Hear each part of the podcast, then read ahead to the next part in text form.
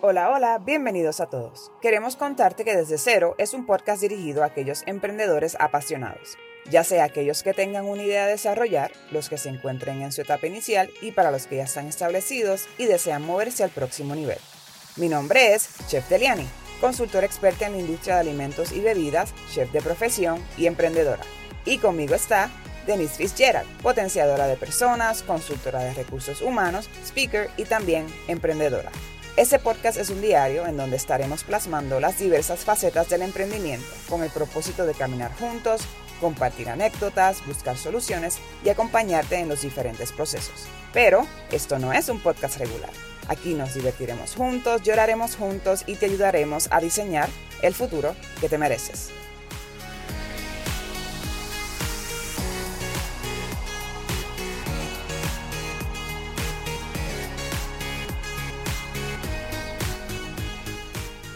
Saludos y bienvenidos al quinto episodio del Diario para Emprendedores. Hoy estaremos hablando sobre la crisis que actualmente enfrenta la industria de la tecnología y con ella los despidos masivos que la acompañan.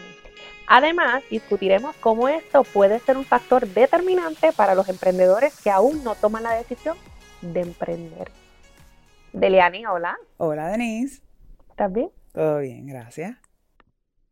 Cuéntame, ¿qué tú opinas de esa introducción que yo acabo de dar? Pues mira, el tema obviamente está fuerte, ¿verdad? Porque esto es algo que le está afectando a muchísimas personas, miles de personas. Eh, el tema de los despidos masivos, especialmente ahora en Estados Unidos, en estas compañías grandes, pues algo bien latente, especialmente estamos en una temporada festiva, ¿verdad? Como que yo digo que afecta tal vez un poco más, en cualquier momento del año va a afectar, ¿verdad? Pero especialmente en esta época donde muchas familias se están quedando, ¿verdad?, sin sus ingresos este, principales.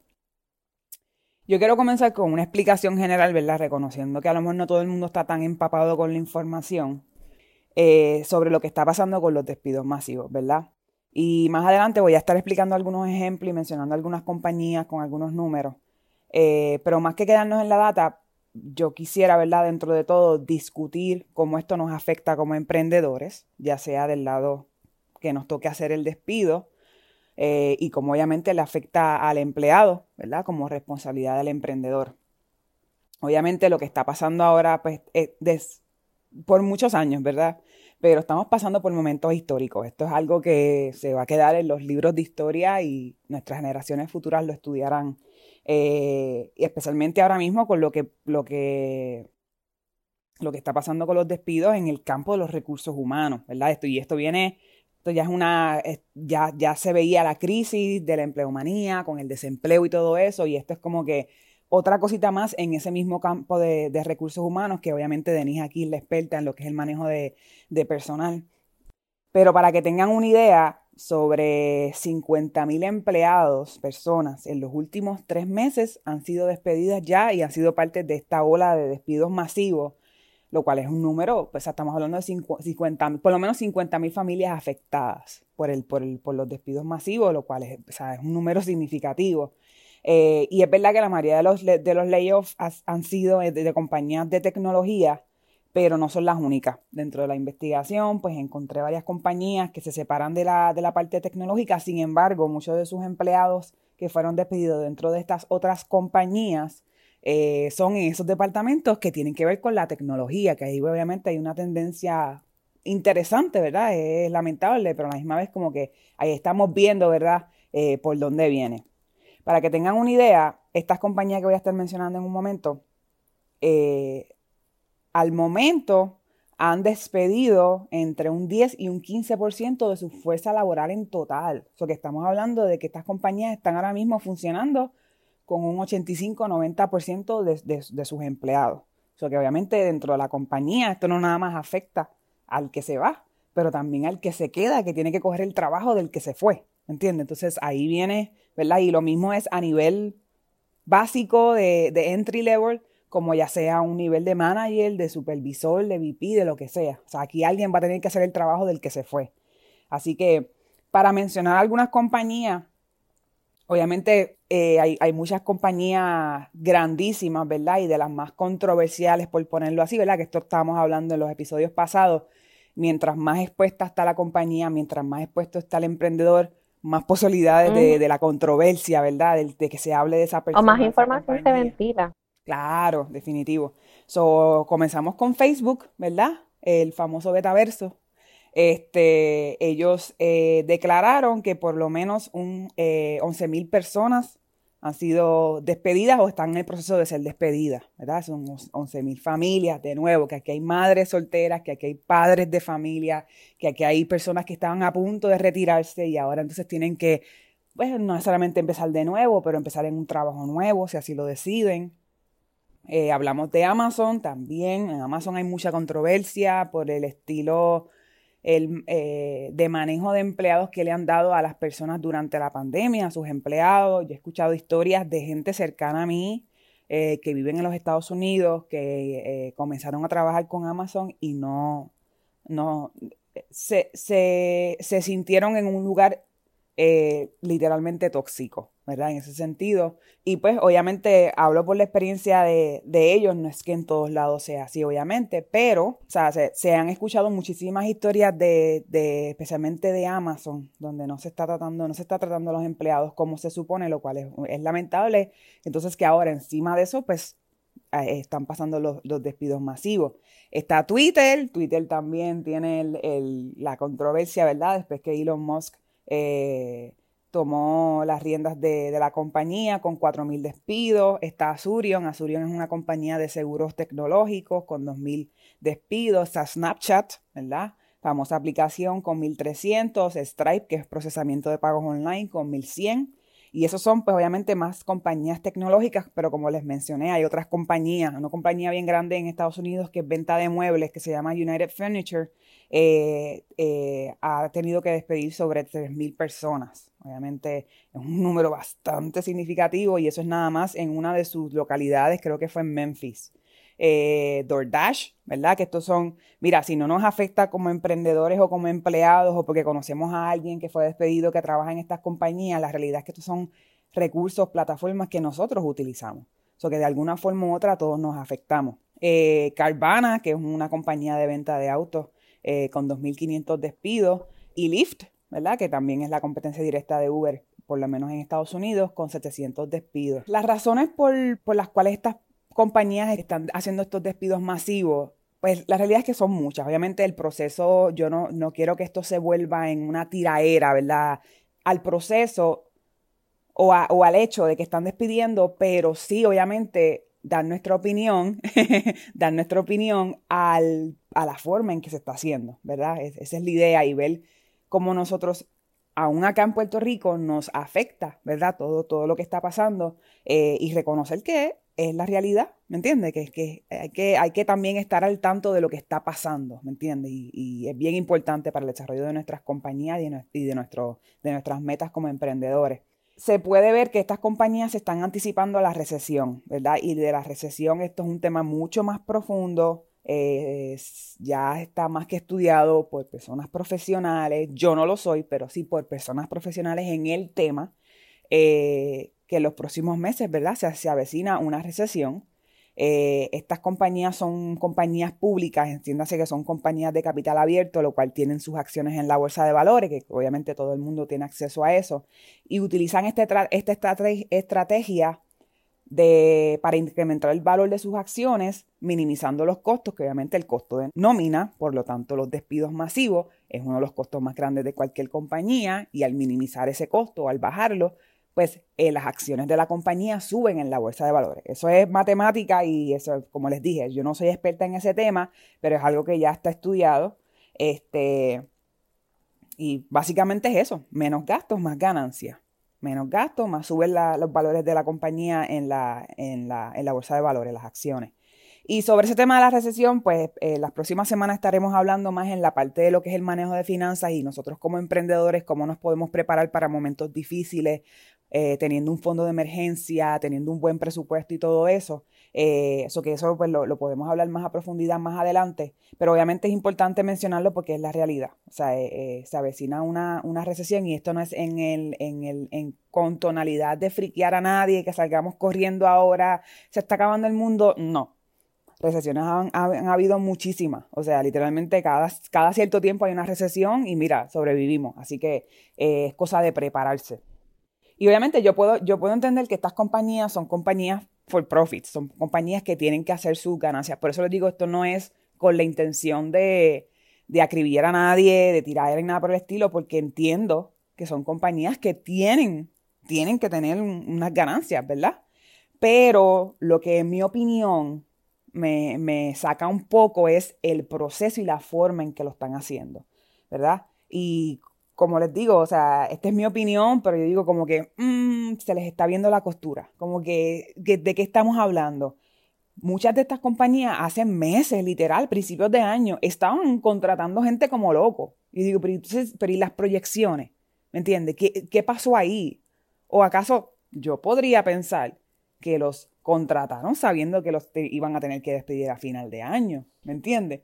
So, ahí es que yo digo como que esto está como que medio extraño. O sea, como que, ¿qué pasó con las proyecciones? ¿Las hicieron bien? ¿No las hicieron bien? Eh, yo sé que estas compañías vienen arrastrando crisis, obviamente, desde la pandemia, la cadena de distribución, todo eso. Pero yo digo, ya, che, o sea, ¿por qué no viste que a final de año ibas a despedir a 11 mil padres, madres de familia? ¿Me entiendes? O sea, gente que que necesita ese sueldo para comer, para mantener a su familia, para mantenerse a ellos, ¿me entiendes? Para lograr sus metas y sus sueños. Y obviamente, pues de los procesos me vienen a la cabeza pues muchas preguntas y, la, y la más y la primordial sería cómo esto está afectando a la moral de la sociedad y de los, las personas que se quedan trabajando en esas compañías, donde viste a tal vez a tu mejor amigo del trabajo siendo despedido o donde te sientes que quién, quién será el próximo, seré yo, será mi departamento, será mi mejor amigo, será mi jefe, será la persona que está debajo de mí, será el que acaba de empezar, será el que, trabaja desde la casa.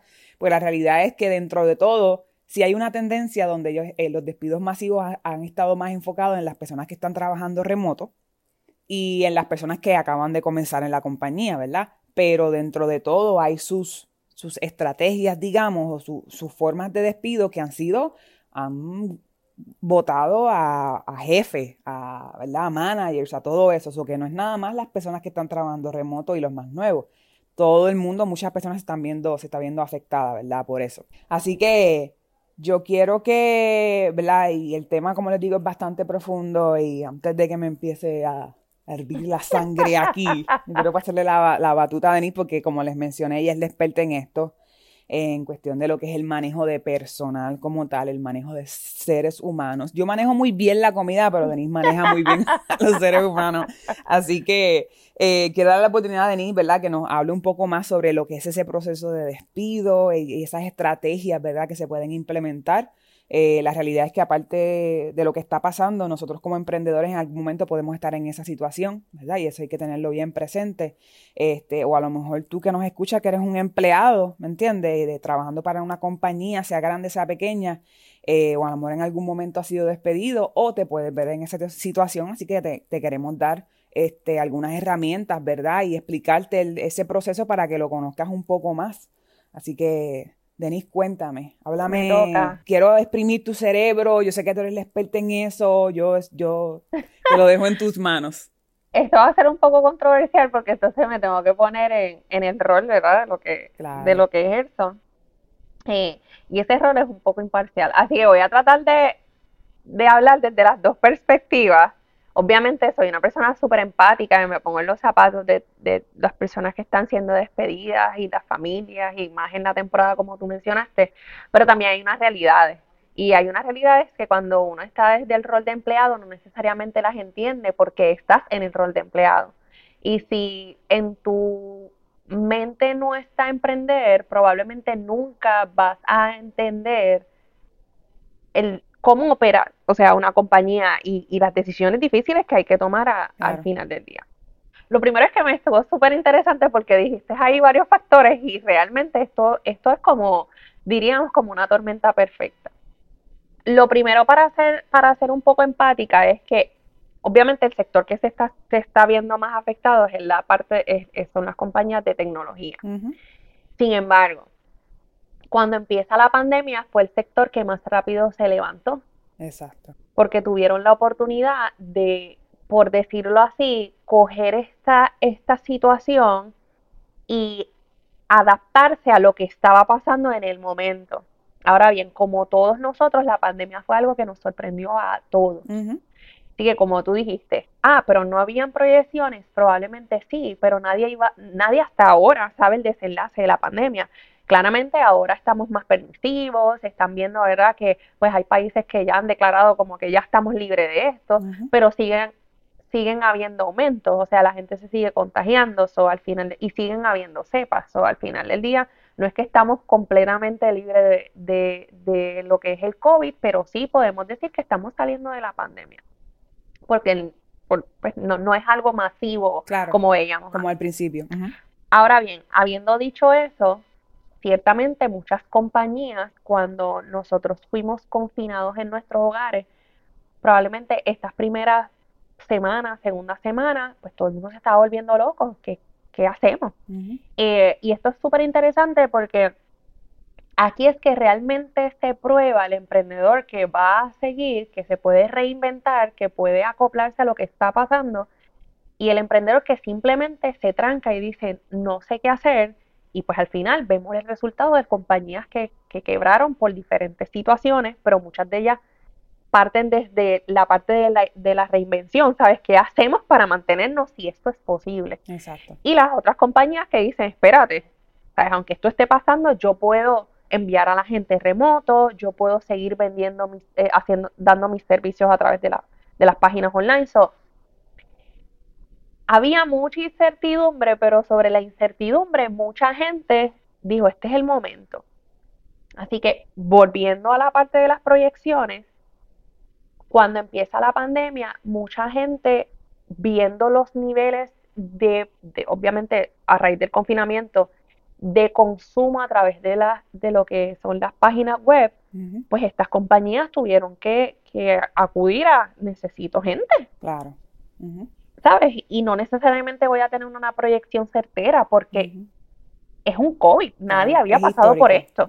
Y al momento hay que suplir la demanda. Hay que suplir la demanda. Entonces tú tienes ahí, volvemos, estoy, estoy partiendo de las dos, o sea, quiero explicar las dos partes. Tú como compañía tienes ahí el rol de, hay que suplir la demanda. Muchas de estas compañías probablemente estaban comprando, son páginas que venden ropa, que a lo mejor están ayudando a otras compañías a promocionarse, porque eso fue mucho de lo que pasó en la pandemia.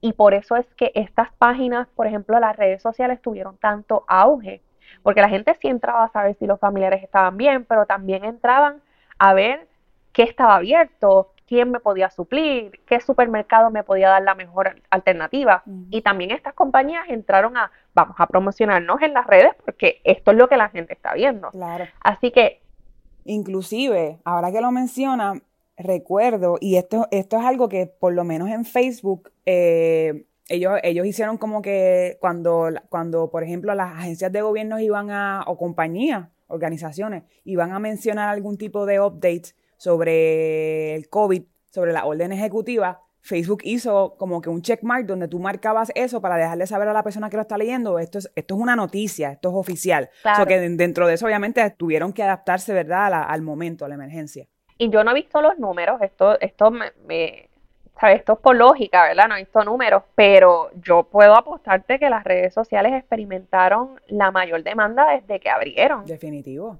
¿Y qué pasa? Y no voy a entrar en este tema más profundo, pero de eso se tratan las redes sociales. Si usted entra a una plataforma y usted no paga membresía, es porque la venta es usted. Esto es simple, ¿verdad? Así que estas compañías experimentaron inversionistas por la necesidad. necesito promocionarme, necesito que la gente sepa que estoy abierto, necesito que sepan que ya nos adaptamos y que pueden comprar con nosotros online, necesito que vean las ofertas, así que volviendo he, vuelto tres veces, pero volviendo a la parte de, la demanda, necesitamos gente que atienda esto. Claro. Ahora bien, una vez pasa el miedo, una vez la gente empieza a vacunarse, una vez la gente empieza a salir, pues sí, va a haber varias personas que a lo mejor dijeron, mira, el online es lo mío, yo no vuelvo un mall, esto es lo que yo voy a hacer hasta que, ¿sabes? Hasta que, pues, este, haya mejores opciones. Pero también hay gente que decía, ya estoy loco por salir, quiero ir al mall, quiero consumir en vivo, me gusta medirme ropa. Así que definitivamente estas compañías ahora mismo lo que están experimentando es una merma de estos inversionistas que entraron, que pagaron anuncios, que en su momento fue rentable porque la necesidad lo apremiaba. Claro. Lo interesante de, estos datos que tú mencionas es que muchas de estas compañías, aunque están teniendo despidos masivos, están regresando a su plantilla de antes de la pandemia. O sea que si vamos a ver el, el, el, de una manera global, realmente no se están afectando del todo, porque el volumen que ellos tenían lo pueden suplir con la cantidad de empleados que ellos tenían. Eso es una explicación bien, bien, bien de recursos humanos, pero, pero dale, porque obviamente ese es el propósito, pero sí. Pero eh, es eso, ¿verdad? Sí, sí. Eh, estamos, Estoy de acuerdo, sí. es como Navidad. Estamos en, está el pico de esta tienda, nosotros necesitamos reclutar porque la cantidad de personal que entra aumenta, pero yo voy a contratar por el periodo de Navidad. Después de eso, yo regreso a mi plantilla regular porque si no, no voy a suplir la demanda. Yo no necesito todos estos empleados. Y esto mismo está pasando en estas compañías. ¿Sabes? Muchas de ellas están regresando a su plantilla general. De momento tú ves que, ay, despidieron 11 mil personas, es algo que ante los ojos de cualquier persona es dramático. Pero cuando miras la plantilla de personal, tú dices, espérate, no, estamos regresando a la normalidad. Que es fuerte, pero esto es lo que está pasando. Y ante una recesión yo tengo que regresar a lo que funciona, yo tengo que regresar a lo básico, yo tengo que regresar a la cantidad que yo puedo manejar y que tengo el dinero probablemente guardado para suplir esta necesidad con esta plantilla de empleados. Así que básicamente eh, eh varios de los fenómenos que se están dando. Incluso tengo el dato de que Mark Zuckerberg eh, publicó que ellos se equivocaron en las proyecciones. Así que lo que provocó esto fue una sobrecontratación. Volvemos, es lo mismo que el season de Navidad. Yo entendía que yo iba a tener, eh, qué sé yo, un flujo de a lo mejor el 20, el 50%, pero realmente como la gente también está comprando online, solamente me vino el 15. Pues sabes qué, contraté 20, pero mm, me vino el 15 y tengo que empezar a ajustar. Gracias por venir, pero necesito eh, bajar el personal. Volvemos, es algo fuerte, lo estoy tratando de explicar de la manera más empática posible, pero también es la razón por la que estas compañías sobreviven, porque toma, la toma de decisiones la hacen en el momento preciso. Y volvemos, estas compañías no tienen sentimientos, son compañías. Las decisiones se toman difíciles, pero es una proyección de que a largo plazo yo necesito seguir vigente. Y para yo seguir vigente necesito ir acoplándome a todo lo que va pasando. Si por ejemplo de aquí a dos años vemos que pues que eh, la recesión afecta lo que es esa, esa partida para la plantilla, pues entonces tenemos que seguir reduciendo el personal. Y con eso a lo mejor la gente dice, ah, pero vas a, a sacrificar la calidad. No necesariamente, porque puedo hacer otras estrategias. Puedo contratar gente part-time, puedo ver realmente cómo puedo sacar, ¿verdad? Y esto más bien son tecnologías que puedo ver de qué manera yo puedo, bajo subcontratación, suplir una necesidad. Que se podría ver también como de nuevo, o sea, yo sé que Denise nos está dando aquí la, explicación de, la parte, ¿verdad? De la, de la compañía y todo eso, eh, la cual es bien importante conocerla, porque como, como ella explicó, muchas personas que no han estado en, esos, en esa posición y han estado en los zapatos de alguien que tiene que tomar la decisión de despedir personas, eh, no va a entender cuál es el proceso, ¿verdad? Pero lo que mencionas ahora tal vez me, deja ver o me deja pensar que eh, es como que o despedimos a 11 mil gente ahora o en dos años cerramos y, los, y los 90 mil que quedaban afuera. Despedimos y sobrevivimos o nos quedamos y a Dios que reparta suerte. Exacto. Y por eso es, que estas compañías tan grandes tienen departamentos De, proyección, que es que qué vamos a hacer. Y fíjate que este chico dice, levanta la mano y dice, mira, sorry, cometimos un error y sobrecontratamos gente, pero hay que atender lo que está pasando, ¿sabes? No puedo meramente por el sentimiento de que tengo personas que, claro, es fatal, o sea, no, no quiero tampoco decir, ah, mira, pues no importan las personas, las personas importan, pero son compañías que no tienen sentimientos, es para dónde vamos, cuál es la meta. Y si la meta es trabajar con 200 mil personas, hay que moverse a trabajar con 200 mil personas. Y lamentablemente son decisiones que cuando uno se pone, cuando uno emprende, son decisiones que probablemente te tocan a, menor escala, pero hay veces que hay que tomarlas. Tú haces unas proyecciones, tú tienes un plan de negocio, tú emprendes con una visión, pero no necesariamente te va a salir tal cual está escrito. Entonces, a lo mejor en esa proyección hiciste, eh, valga la redundancia, una proyección ambiciosa y te diste cuenta que en vez de 10 empleados, con 5 tú puedes suplir la demanda. ¿Qué vas a hacer? Cuando el dinero tú sabes que te da para tres años básicos para tú ver si realmente es rentable el negocio. Tienes que reducir el personal. Ahora, también hablaste de una cosa que es bien importante, es cómo lo hacemos. Y también se da que hay una hay un fenómeno sobre esto. Muchas veces cuando son compañías tan grandes y hay unos despidos tan masivos, la gente quiere el cuello del, del VP, la gente quiere el cuello de, de ¿sabes?, de el dueño de la compañía. Sin embargo, hay que entender también que por eso ellos tienen un equipo de trabajo. No necesariamente es que la persona se quiera esconder, es que está pasando demasiado en ese momento. O sea, gente para nadie yo pensaría, y puede haberlo, yo no voy a poner mi cabeza a un picador, pero yo pienso que para nadie, y yo que lo trabajo, es agradable tú sentarte en una mesa y decir, tenemos que despedir 11 mil empleados.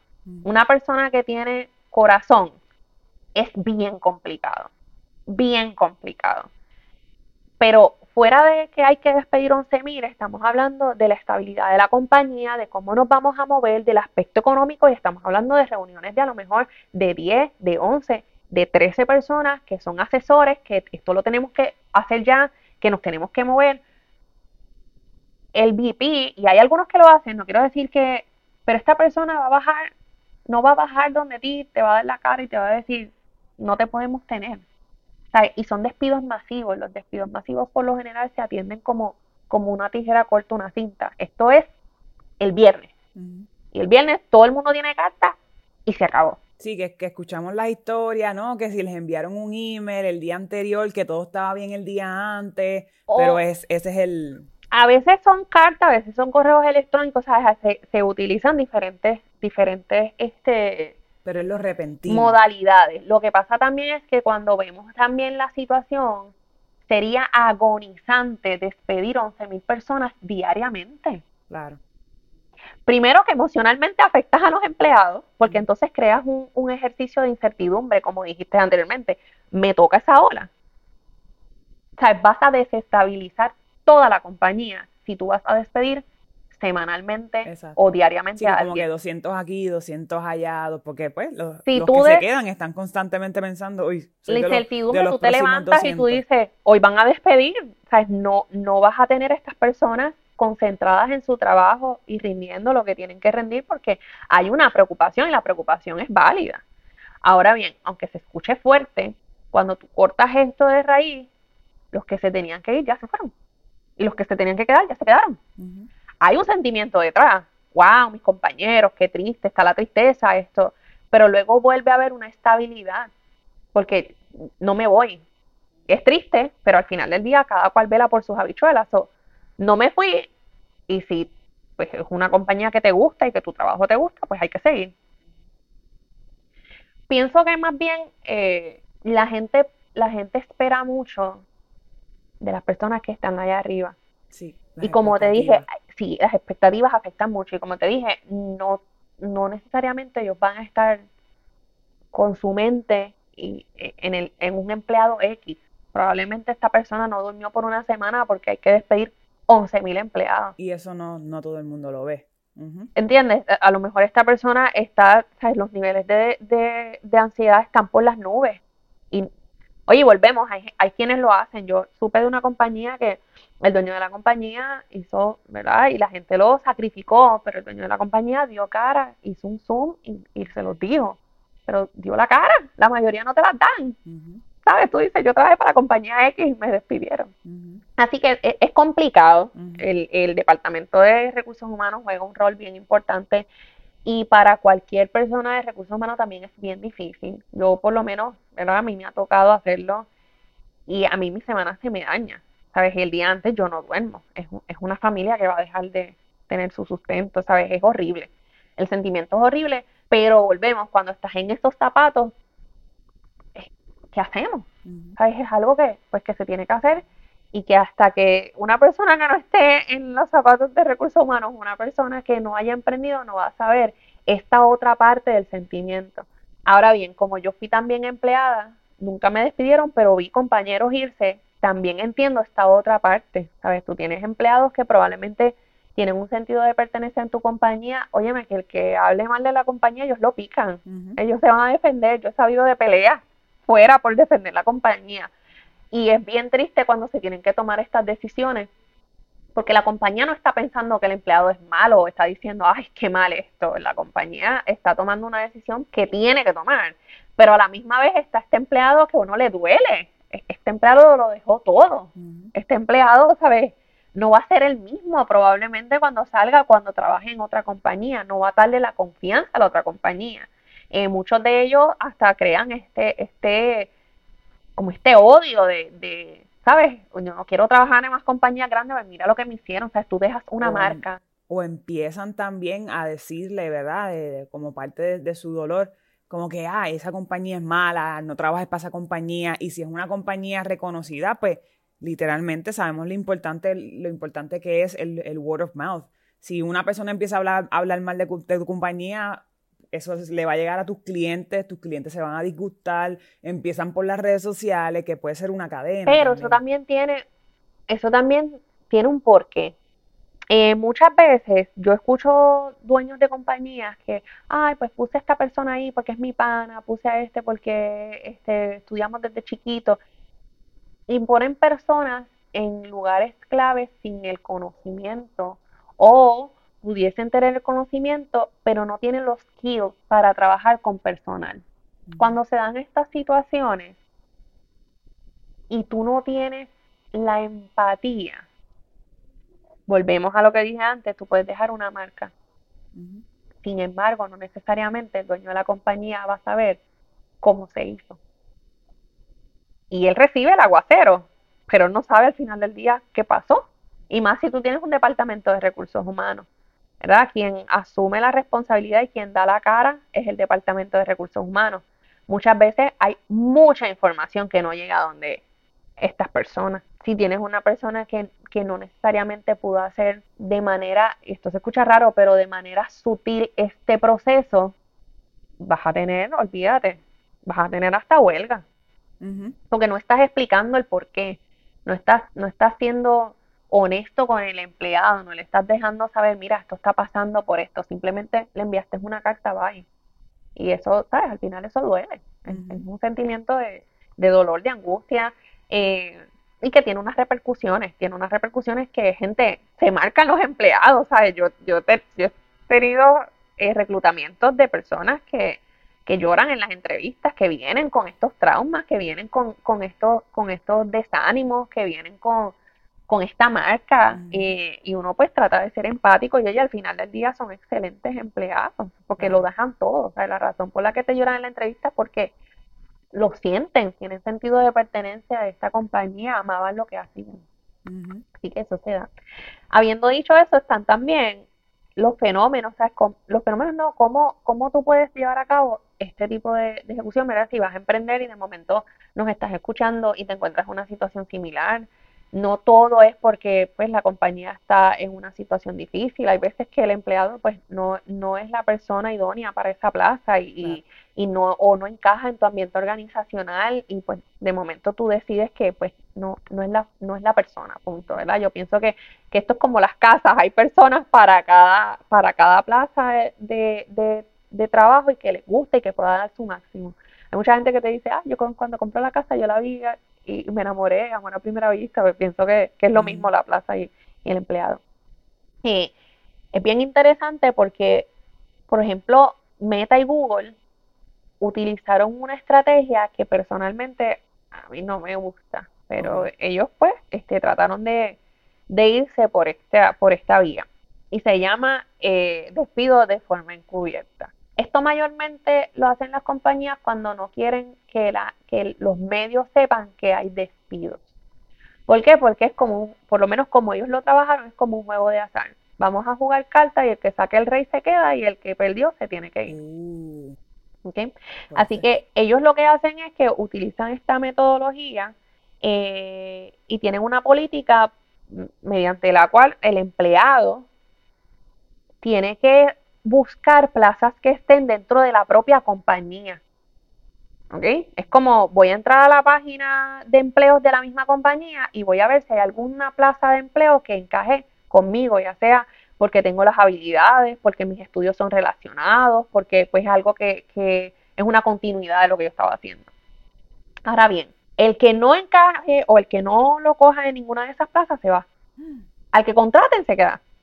Al que no contraten se tiene que ir. Y si te vas, pues te tienes que quedar en silencio. Porque no fue que la compañía te votó, es que tú no fuiste seleccionado para la plaza. Anda. ¿Ves? Yo no sabía eso. Así que, pues, cuando la persona se va, es bien complicado tú explicarle esta política y decirle, es que yo solicité la plaza, pero no me cogieron. Así que, pues, no tengo trabajo. Exacto. No, no, no estamos hablando de un despido. Y esto hace que se prolongue un poco el secreto de que están habiendo despidos masivos. que esto es algo que lo más seguro lleva meses pasando y las, personas como tú y como yo, comunes, no se, no se han enterado. Ahora obviamente que sale a la luz. Correcto. Entonces es que todo el mundo está hablando del tema. Y claro, porque nos, nos, estamos ya, todo el mundo está hablando, ¿verdad? De la crisis, de la recesión y todo lo demás, pues ya todo es estrategia, ¿verdad? Pues hay, hay, una, hay una validación de que esto viene por ahí y pues la validación es sacar a la luz los números de estas personas que están siendo despedidas. Claro. Sin embargo, existen otras, otros, otros eh, métodos que se pueden utilizar también. Eh, entre ellos hay muchas compañías que optan por la reestructuración de departamentos. Mira, es que ya esta plaza la vamos a eliminar. Y mucha gente ha pasado por eso, como que, ah, es que me despidieron porque la plaza ya no va más pero es una reestructuración, o sea, el que te podía hacer el ejercicio de esta plaza hacer en la otra. Pero se utiliza eso, como que te contratamos para recursos humanos, pero decidimos que vamos a contratar a alguien de afuera. So, la plaza se eliminó. Si alguien de afuera, está haciendo el departamento y ponle que tres años, cuatro años después vuelve a contratar el personal. Y vuelve a hacer porque la compañía identificó tres años después que realmente hacía falta el departamento.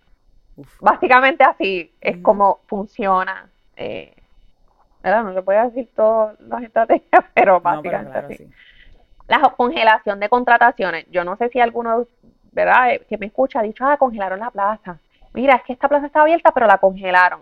Pues esta es la forma de decir, ok, no, no hay más contratación. Vamos a evaluar cómo nos va el próximo trimestre, cómo están los números y después identificamos si esto se puede hacer o no. Claro, cuando hay una y esto, no, no sé si esto, ay Dios mío, estoy poniendo en el spot mucha gente, pero cuando tú decides que vas a abrir una plaza adicional es porque tú identificaste que hay mucho trabajo y que el personal que está ya no puede suplir, o sea, ya, ya no puede con, la cantidad de empleo que estás recibiendo. Esto a no ser obviamente que tú quieras pues reestructurar el departamento. Eh, cuando tú dices voy a abrir una plaza adicional es porque la carga de trabajo ya tú ves que, porque los empleados no están dando abasto. ¿Qué pasa? Cuando la decisión se toma por números y tú congelas esta plaza, tú tienes que seguir distribuyendo esa cantidad de trabajo que ya tú sabes que los empleados no pueden con ella, la tienes que seguir distribuyendo entre los empleados. Pues estamos ante, ante una situación, ¿sabes? Que es económica más bien. Claro. Eh, y ahí es donde tú ves las quejas, este, no es justo, mm. tengo trabajo de más, es, es, bien complicado, es bien complicado.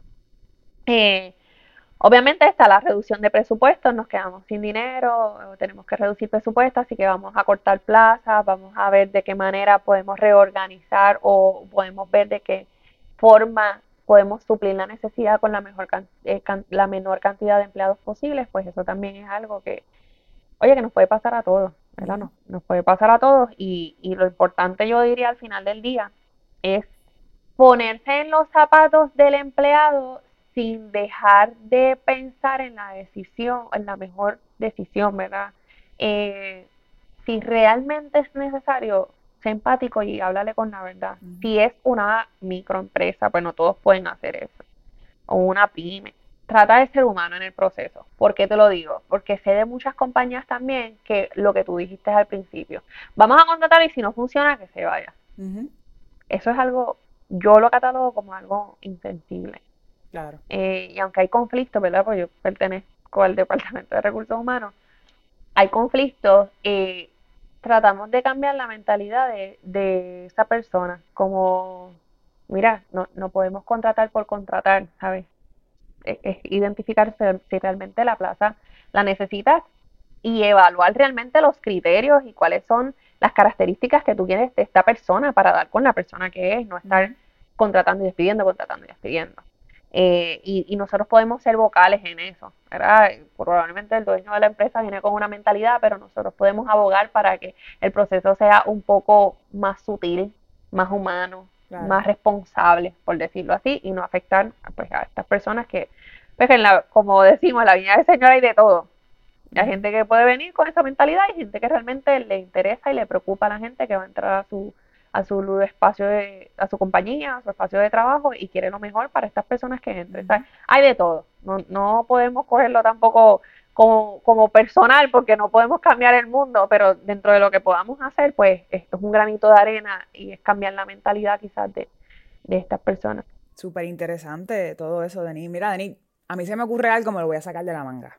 Perdóname, pero esto no estaba en los planes. pero yo quisiera ¿verdad? Aprovechando que tú eres la experta en el tema, yo quisiera, eh, porque como mencionaste, esto es algo que a lo mejor alguien que nos está escuchando ahora mismo puede estar en una posición o en una situación donde tenga que dar, hacer un despido, ¿verdad? Y, y más adelante voy a estar mencionando, es un tema bien profundo, un tema hasta triste, pero obviamente queremos también irnos al lado positivo y vamos a estar mencionando algunas cosas, ¿verdad?, que se pueden aprovechar de la situación de forma positiva, pero de forma general, de forma básica, no es que tampoco nos cojamos esto tan literal, pero Denis, ¿tú te atreves a hacer algún tipo de role-playing entre tú y yo, donde tú eres la persona de recursos humanos, yo soy el empleado que va a ser despedido, para darle una idea a las personas que nos escuchan de cómo comenzar esa conversación? Bueno, primero me tienes que decir por qué te estoy despidiendo. Ok. Porque hay eh, el approach es diferente dependiendo de la situación. Vamos a suponer que el empleado no tiene culpa, que es una reestructuración. O sea, yo soy una empleada, están reestructurando la compañía, soy una, una empleada, no tengo ningún tipo de issue, no, o sea, no es, no es cosa de rendimiento, es que están reestructurando la compañía, o ¿verdad? por la razón que sea. Y él, en este caso, pues la persona de recursos humanos pues tiene que entonces despedir a la Lo voy a hacer más por sugerencia, porque a mí este, ponerme en el rol me, me desestabiliza un poco, porque son momentos difíciles. Claro. Pero la primera sugerencia es si este empleado realmente se está despidiendo por una situación económica, económica perdón, que está totalmente desligada a una situación particular. Eh, yo te diría que primero tienes que resaltar todo lo que ha hecho. Okay. Eh, y con ello acompañarlo del agradecimiento. Mira, te estamos reuniendo, estamos súper agradecidos por lo que has hecho hasta la fecha con nosotros. Ya realmente cuando tú das estas palabras, ya la gente sabe lo que viene. Claro. Pero aunque hay un sentimiento envuelto de dolor, de incertidumbre, de qué voy a hacer, nervios y todo lo que puede acompañar una conversación como esta, también le das la razón al empleado, le haces entender qué es lo que está pasando, ¿verdad? Eh, Oye, y a los emprendedores que me escuchan, no esperen que, en el momento o no esperen que todo el tiempo el empleado entienda. él, no tiene, él no está en tus zapatos. el empleado lo que está pensando es, me quedé sin trabajo. Y sobre ese miedo, la gente actúa diferente.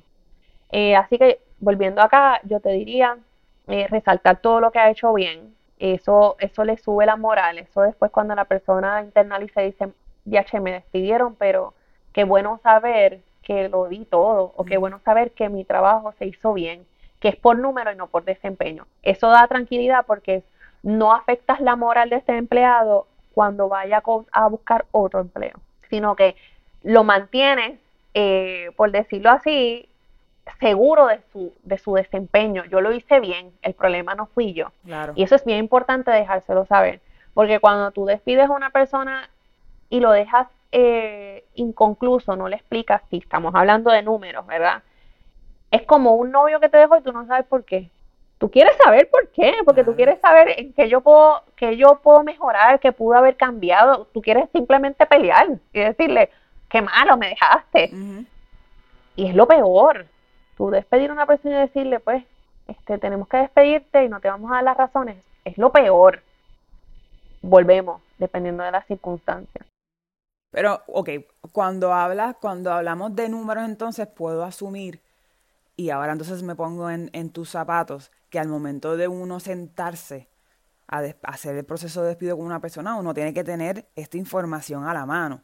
Porque, por ejemplo, si yo soy, si yo soy el empleado que está siendo despedido, ¿cuánto, ¿cuánta explicación te puedo hacer?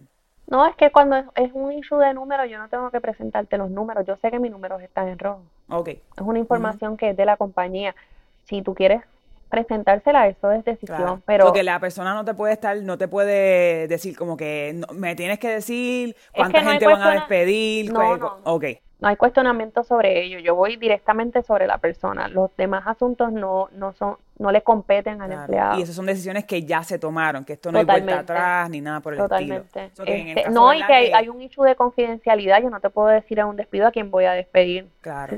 Seguido a ti que pero es importante, ¿verdad? Que la gente nos escucha, eh, tenga esto claro, ¿me entiende? Que tampoco es, no queremos aquí villanizar a la persona, a la persona que está siendo despedida, pero si en algún momento te encuentras en la situación donde la persona empieza a cuestionarte, a lo mejor, como tú mencionas, eh, de, partiendo desde el dolor, ¿me entiendes? Porque en mi caso yo pasé por eso y en el momento es un momento de confusión, de que qué rayos está pasando aquí, ¿me entiendes? ¿Por qué me están haciendo esto a mí? Porque tú lo coges personal. Me acabas de decir que soy una empleada excelente porque me estás diciendo que ahora te voy a descartar, ¿me entiendes? Tú que pasaste por eso, dime cómo te sentiste tres días después. Eh, en el sentido de, de tú decir, no fue mi culpa. Sí, el, el, el, los pensamientos, eh, eh, había muchos sentimientos los pensamientos venían, o sea, eran como que ¡fum! iba y venía, iba y venía, iba y venía. Obviamente yo de por sí naturalmente soy una persona ansiosa, so ponerme en una situación así, la ansiedad se me dispara, ¿me entiendes? Mientras más tiempo pasaba, obviamente más, más mermaba, más bajaba, obviamente los pensamientos de culpa, de como que, ah, sí, yo digo que ya no, pero esos primeras, esas primeras semanas, por ponerlo así, eh, me regresaba de momento ese pensamiento de, y esto yo sé que más adelante voy a tener la oportunidad de hablar porque es parte de, mi proceso de emprendimiento, me llegaba el pensamiento de que, ¿y si fue, y si fue que yo hice algo? ¿Y si fue que yo, y si fue, pero digo, pero es que Lani, te dijeron que no, ¿me entiendes? Te dijeron que, que eres excelente empleada, que no tiene nada que ver contigo, que tu rendimiento es excelente, que esto es algo de ellos, que esto, esto es algo que ellos lo están haciendo por ellos, por sus números, que no tiene nada que ver contigo. Pero, pero te digo, o sea, en, en, su momento a mí me vinieron tantas preguntas a la mente y, y, no, las, no, las, no las hice, ¿verdad? Porque entendí que así era el proceso. Pero yo digo que a lo mejor alguien, ¿verdad?, que se encuentre en esa posición y sea tal vez un poco más, más pasional, este, se encuentre haciendo esas preguntas, ¿me entiendes? Entonces, como la persona que está haciendo el despido, que muchas, hablemos claro, la realidad es que eh, nos puede estar escuchando una persona que tiene una compañía con, dos o tres empleados y no hay una persona de recursos humanos. Lo más seguro es el mismo dueño, la, esposa del dueño, la hija del dueño que está haciendo los despidos, ¿me entiendes? Que son personas a lo mejor que no tienen el background que tú tienes y cómo entonces ellos pueden prepararse lo más posible por si surge una, una, una pregunta eh, para que no los coja. Obviamente no, vamos a saber porque no sabemos el futuro y las conversaciones pueden tornarse de 10.000 colores. No, y realmente si usted está en una posición como esta, llámame. No, mentira. mentira, mentira, siendo un poco jocosa dentro del tema tan serio. Eh, la realidad del caso es que es bien, tú puedes, mira, yo te voy a hablar de mi experiencia yo no duermo los días antes. Eh, y puedo estar lo más preparada posible. Pero todo va a depender del momento. ¿Sabes? Porque es, es, necesario que te prepares.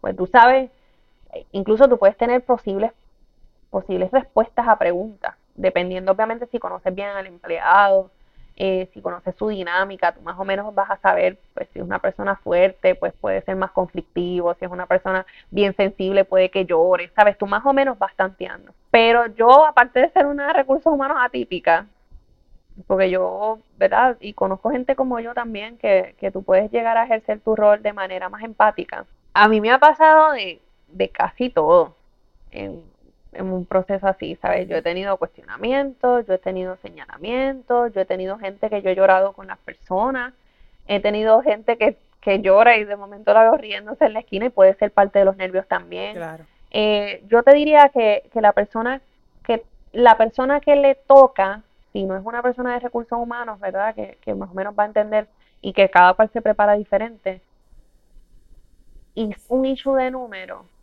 incluso si es un issue conflictivo, esto no, esto no es, esto no es un proceso para pelear, esto no es un tú a tú.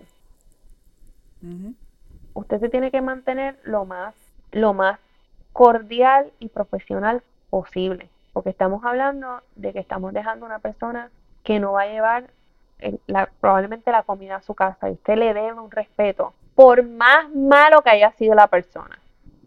Al final no sabemos, y aquí me pongo media, ¿verdad? Mi parte este, psicóloga frustrada. No sabemos qué viene detrás de esa persona, no sabemos No. cómo se crió, no- hay tantas cosas que no sabemos.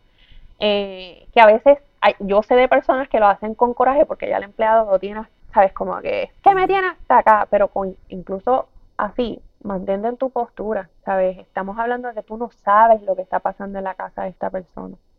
Y, y tenemos, volvemos, yo apelo mucho a la empatía.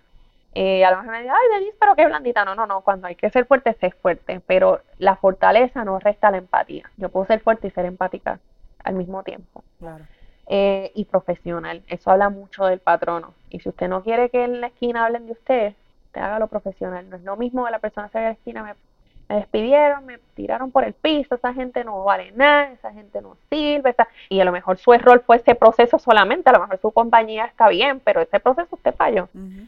Eh, a que pues el empleado dice, mano, me, me despidieron, me toca ir al departamento del trabajo, si toca, ¿verdad? Este, pero ¿por qué? Pues, chicos, y, y ya hay una explicación, ya hay, mano, no, no lo esperé, este, o esta persona, o estoy medio molesto, pero no, no lo va a arrastrar porque usted se mantuvo profesional dentro de todo y fue empático en el proceso. Yo, como te dije, yo he tenido diferentes despidos por diferentes razones. O sea, yo, yo he tenido hasta que supervisar, es que es tedioso. Este, supervisar pues que la persona se vaya, que deje todas las cosas de la compañía, Wow. todos estos protocolos. Y aún así siempre he sido empática y, y lo, lo que usted no puede olvidar, que esto es bien importante para emprendedor que me escucha, si usted es gerente de algún lugar que me está escuchando también, usted no sabe cuándo se vaya a encontrar esa persona de frente. Si usted despidió, eh, estaba molesto, insultó a esta persona porque esta persona le repostó y usted no pudo mantener la, la postura o no, lo cogió personal, lo que sea, usted no sabe dónde se lo va a encontrar. Eh, y, y yo sé historias también. Yo, gracias a Dios, he tenido la oportunidad de encontrarme a las personas y respetuosamente saludo y sigo caminando, ¿sabes? Eh, Claro. eh, es mi rol, es mi trabajo, muchos le entienden, otros no. Pero la forma, o sea, el profesionalismo y con la seriedad que tú puedas tomar ese asunto va a tener una repercusión luego con esta persona y volvemos, si te la encuentras, cómo va a ser ese approach Ujú. si, si ese manejo pues se hizo de manera incorrecta. Sí, no, definitivo. Eh, y, y Denis, ¿verdad? En esa misma línea, y para darle cierre a este segmento improvisado, sorry que te siga exprimiendo el cerebro, pero me No me siento gustaría que, entrevistada. me gustaría que, que nos mencionara una o dos cositas, porque hablamos de la forma correcta de hacerlo, pero tú me puedes mencionar uno o dos como que elementos, cositas que tú dices como que me, ahora mismo acabas de mencionar, no lo hagas, no lo hagas molesto. O sea, no hagas cuando vayas a despedir a la persona, no lo hagas molesto. ¿Hay alguna otra cosita que tú digas como que, mira, eso es algo que, o sea, no, no. Mira, depende, no es que haya una regla ahí específica, pero depende de la circunstancia. Personalmente, a mí no me gusta exponer a la persona que es despedida. O sea, es que camine por al frente de sus Mm. compañeros. Volvemos a, volvemos a la empatía. ¿Sabes? Si usted sabe que esa persona no va más, cójala al final de turno o llámela temprano y dígale por la mañana, tenemos que hablar. Llégate media hora antes. Pero yo ese proceso, y todos mis clientes lo saben y me lo respetan, yo este proceso, en- a menos que no sea algo extremo, Claro. este proceso a las 10 de la mañana, caminando por al frente de los compañeros, que hayan clientes, yo no lo voy a hacer. Y he tenido personas que me lo agradecen. por irónico que se escuche. Gracias por hacerlo al final. Gracias por no exponerme. Y volvemos al respeto y al profesionalismo. Eh, yo te diría que eso, eso es otra de las cosas y, no lo tome personal. Yo sé que hay circunstancias que, que sobrepasan, ¿verdad? Y, yo no puedo dar respuestas para todo, pero no, no, no vaya con esa mentalidad de que porque me hizo, porque esto es un resentimiento innecesario. Mm. Usted es el dueño, ¿verdad? Si es el dueño o es el supervisor de una compañía y sus empleados lo van a ver. No hable del empleado después qué pasa. ¿Qué él hizo? ¿Qué este? Este era esto. No haga eso. ¿Usted sabe por qué? Porque los empleados van a decir, si hablaron así de esta persona, así van a hablar de mí. Y le resta al sentido de pertenencia que un empleado pueda tener en su compañía. No lo ve igual. Lo ve como, míralo, como nos trata. Que no sea cruel en el proceso. Volvemos, la rueda. El mundo da muchas vueltas. Claro. El mundo da muchas vueltas. Eh, y personalmente te puedo decir que yo he tenido la oportunidad, y gracias a Dios que todo es súper chévere, pero yo he tenido la oportunidad de terminar trabajando tú a tú con personas que fueron mis supervisores en algún momento. O de estar brindándole algún servicio a personas que fueron mis jefes en algún momento. Y gracias a Dios, bien todo, por, por lo que estamos hablando. Desde la faceta del empleado, de como empleada, eh, y la faceta, ¿verdad? Como, como gerencial o, o ahora en el rol de consultora. No hable, no hable mal de la gente cuando la gente se va, ni los por qué, ni les esté explicando a las personas. Eso es algo entre usted y el empleado, y si hay obviamente gerentes que sepan de, que necesitan interés, eso es entre esa línea. Y ya, déjelo privado. Eso es importante. Interesante y, y, verdad que gracias Denise por, por compartir la información, gracias por eh, por no montarme cara cuando yo digo, mira, qué bueno que estos primeros episodios son audio nada más, a pesar de que por ahí vienen los videos también, pero Denis, a veces me monto una cara cuando yo le cuando yo le cojo así, de la cojo de sorpresa, que yo me quedo como que ahí estaba, me va a brincar encima y me va a cuchillar. Ay, no digas eso, la gente se lo va a creer. bueno, es cierto. es cierto no, pero en las cámaras yo no voy a hacer esas caras, yo me voy a echar para atrás. La hago fuera de cámara y regreso. Mira, Denis, vamos a, vámonos a la verdad. Este es un buen preámbulo para la parte más light. Yo creo que dentro del tema podemos ver eh, qué podemos sacar de esto. Obviamente sabiendo que estos son procesos un tanto inevitables y tal vez lo positivo del, del, del proceso para, las, para el resto de las personas, ya sea que no están metidas en el, en el revolú y los que están saliendo también, ¿verdad? Que los que están en ese revolú y quieren salir de ese revolú. Y por lo menos yo quiero mencionar este, tres puntitos o tres, tres cosas que yo digo como que, hmm, esto puede ser una oportunidad, ligándolo al episodio pasado, que estábamos hablando de las transiciones durante una crisis, donde también, obviamente, yo tengo un buen ejemplo de eso, soy un buen ejemplo de eso, ay, ay, ay. El ave eh. Exactamente. So, eh, yo creo que dentro de todo, esto, esto para muchas familias va a ser una crisis y a lo mejor se pueda tornar en una oportunidad, en algo no tan negativo de cómo ellos pueden salir de esta crisis hasta más airosos o con, más victoria de lo que pensaban, ¿verdad? Inicialmente.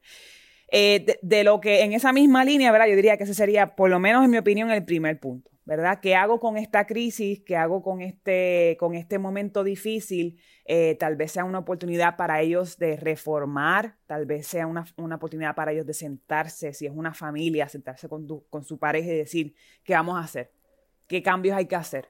¿Qué, qué nos está enseñando esto? ¿Qué nos está demostrando esto? Eh, hay que entonces ajustarnos financieramente, hay que cambiar planes, hay que dejar de hacer algo, hay que, hay que empezar a hacer algo, ¿verdad? Que puede ser un, es un impacto completo de la vida de la persona, no solamente en la parte laboral, ¿verdad? Porque sí, puede ser una oportunidad entonces de cambiarte de industria, de regresar a la universidad, de, abrir tu propio negocio, pero puede que esto sea algo hasta más grande, ¿me entienden? En el sentido de que la persona tenga que hasta cambiar su estilo de vida por este, por este cambio tan, tan, tan repentino, ¿verdad? Por ponerlo así.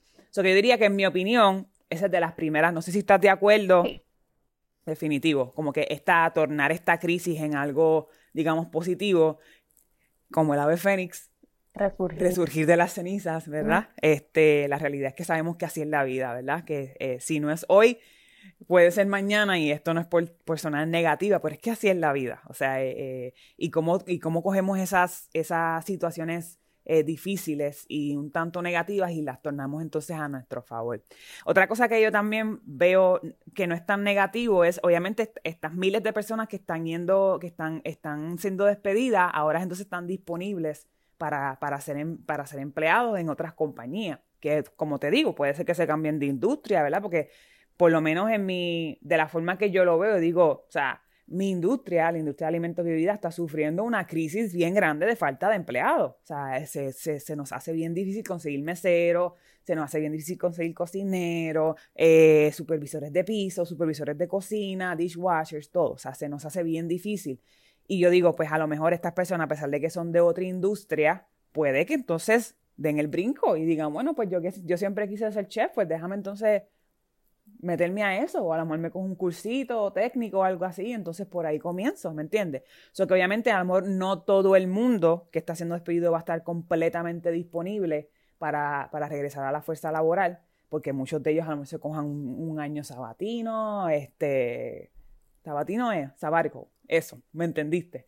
Este, puede ser que se, em, puede ser que emprendan, ¿me entiendes? O que puede ser que se vayan del país, se vayan a otro país, ¿verdad? A vivir pero podemos entender o nos da la esperanza de decir, mira, a lo mejor esto puede que estas grandes empresas están tomando estas decisiones que a los más pequeños nos beneficie. Eso que yo quiero pensarlo así, ¿verdad? Que podría ser algo también positivo. Y yo creo que lo, de lo más importante o lo más positivo es las lecciones que nos llevamos, las personas que tal vez estamos externos a lo que está pasando, de, de entonces, obviamente ya sabemos que en el caso de, de Facebook, Mark Zuckerberg aceptó, ¿me entiendes? Que, ok, esto es algo que no nos equivocamos, porque sabemos que proyecciones son proyecciones. Aquí las proyecciones, las proyecciones no están escritas en piedra, ¿verdad? Pero aprendemos obviamente que eso es algo que nos puede pasar también a nosotros, pero a la misma vez podemos aprender y decir como que, hmm, espérate, ¿y en qué fallaron ellos? ¿Y por qué, no, y por qué las proyecciones estaban tan? Porque son 10.000 personas. Esto no fue como que 500, ni 200, ni, ni 20. Son, son 10.000 personas. Y aprender de eso. Tomarlo como ejemplo ahora que esa información está a la palma de nuestras manos y hacer una investigación y decir, mira, yo creo que esto es algo que en un futuro me puede, me puede afectar. Cómo yo cojo este, este, estos procesos y esto que está pasando ahora mismo con los despidos masivos, cómo yo lo cojo y aprendo de eso para evitarlo o para tratar de evitarlo, porque al fin y al cabo pues no sabemos, proyecciones son proyecciones, o sea, es algo que lo proyectamos, no está escrito en piedra. Pero yo creo que eso sería tal vez algo, digamos que menos negativo que nosotros entonces, las, las personas que están afuera, las mismas personas también que están en el, en el medio de, del revolú, pueden decir como que, ok, yo puedo aprender de esto cómo lo están haciendo ellos y cómo a lo mejor yo no lo puedo hacer. También yo sé que dentro de la lista que, que, mencionamos hay compañías que a pesar de que es el proceso difícil, así como lo explicó Denise, lo hicieron de la forma correcta. Mm. So, también cómo podemos tomar estas compañías como ejemplo para decir, mira, si en algún momento yo me encuentro en esa situación, el proceso de despido, yo lo quiero, o sea, yo, yo quiero seguir este, este proceso de despido, ¿me entiendes? Que obviamente siempre van a haber sus issues dentro de todo porque el proceso, como estamos diciendo, no es fácil. Pero yo creo que eso sería como que eh, mi, mi, de la forma que lo veo, como que algo positivo de aprender entonces de, de, esas otras compañías. ¿Qué tú crees? ¿Tú, ¿Tú, le encuentras algo positivo al...? Yo siempre encuentro el lado positivo. Yo más bien me gustaría hacer un llamado. Eh, si hay una persona escuchando que se quedó sin trabajo ahora mismo y piensa que se acabó todo, yo quisiera hacer un llamado. Lo primero es que hay, hay circunstancias en la vida que nos hacen guardar un poco el ego en la mochila y ser empáticos con nosotros mismos y decir, ok, tengo que empezar desde cero. Eh, así que cualquier persona que me esté escuchando allá afuera, que esté deprimido, que esté pasando por esta situación, no están solos, por favor, hablen.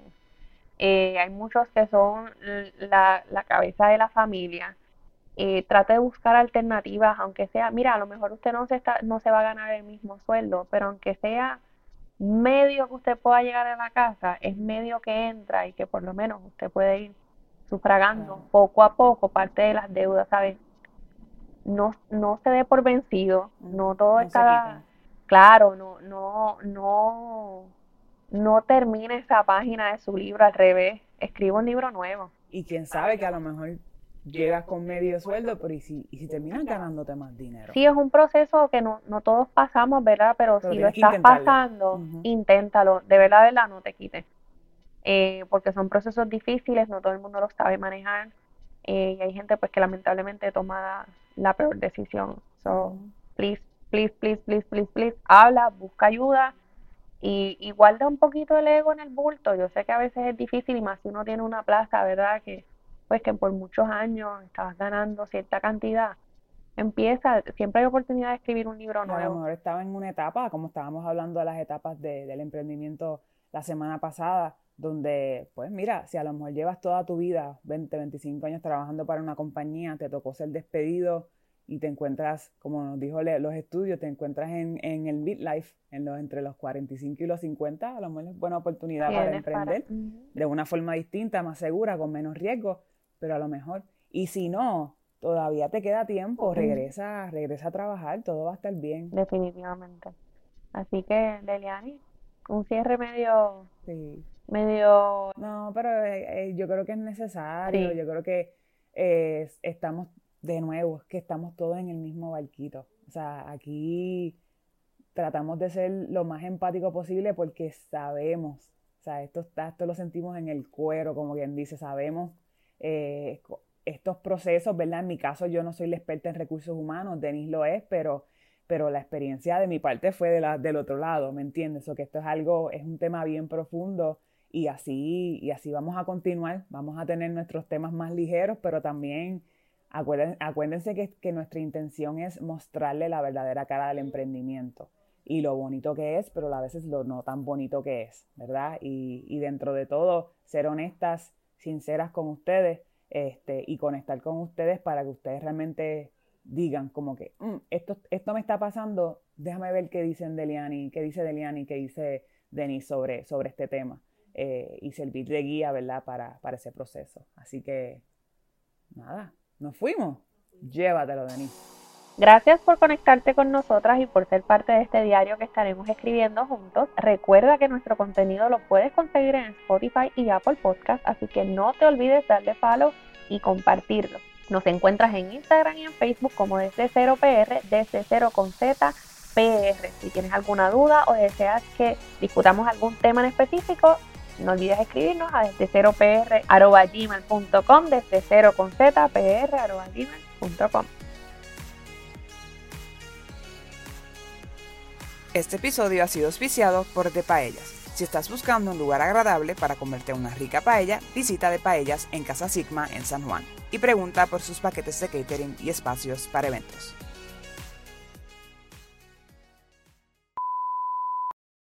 ¿No me queda de otra? Y empezamos. Tú sabes que esta es la parte que más te divierte. Y empezamos. No tienes que contar. cuatro. Eres la única que va a aplaudir. No importa. Dos, uno. Ay, hago la introducción. Vuelvo. Y empezamos. Ay, va a contar de nuevo. Claro, no, pero esta vez la segunda, yo las cuento desde las tres. Tres, dos, uno.